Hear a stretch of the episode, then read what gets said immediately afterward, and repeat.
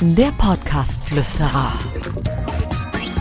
Für Podcaster, für die, die es werden wollen, für Hörer, für dich. Ich bin ein Fan vom Einfachmachen-Prinzip. Ja, also nicht zu viel nachdenken, ähm, nicht zu perfektionistisch an die Sache rangehen, sondern einfach machen.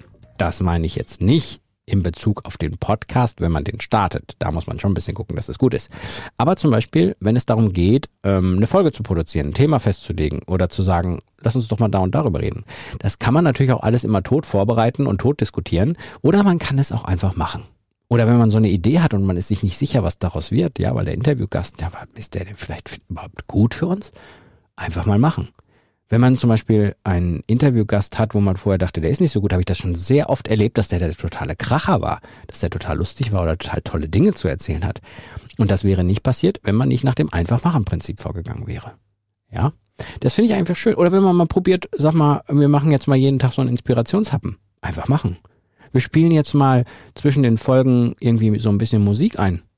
Oder so. Einfach machen. Oder unterschiedliche Geräusche mal ah, könnte das die Hörer vielleicht nicht nerven oder so? Oder äh, hören die dann vielleicht auf, unseren Podcast zu hören oder deabonnieren die den?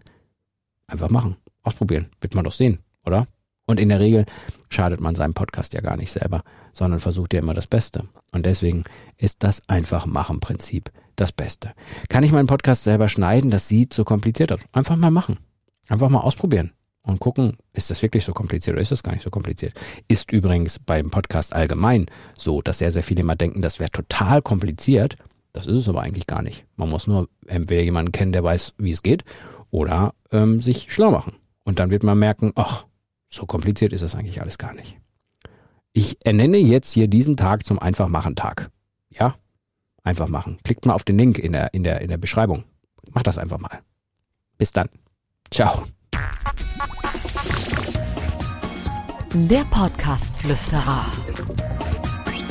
Für Podcaster, für die, die es werden wollen, für Hörer, für dich.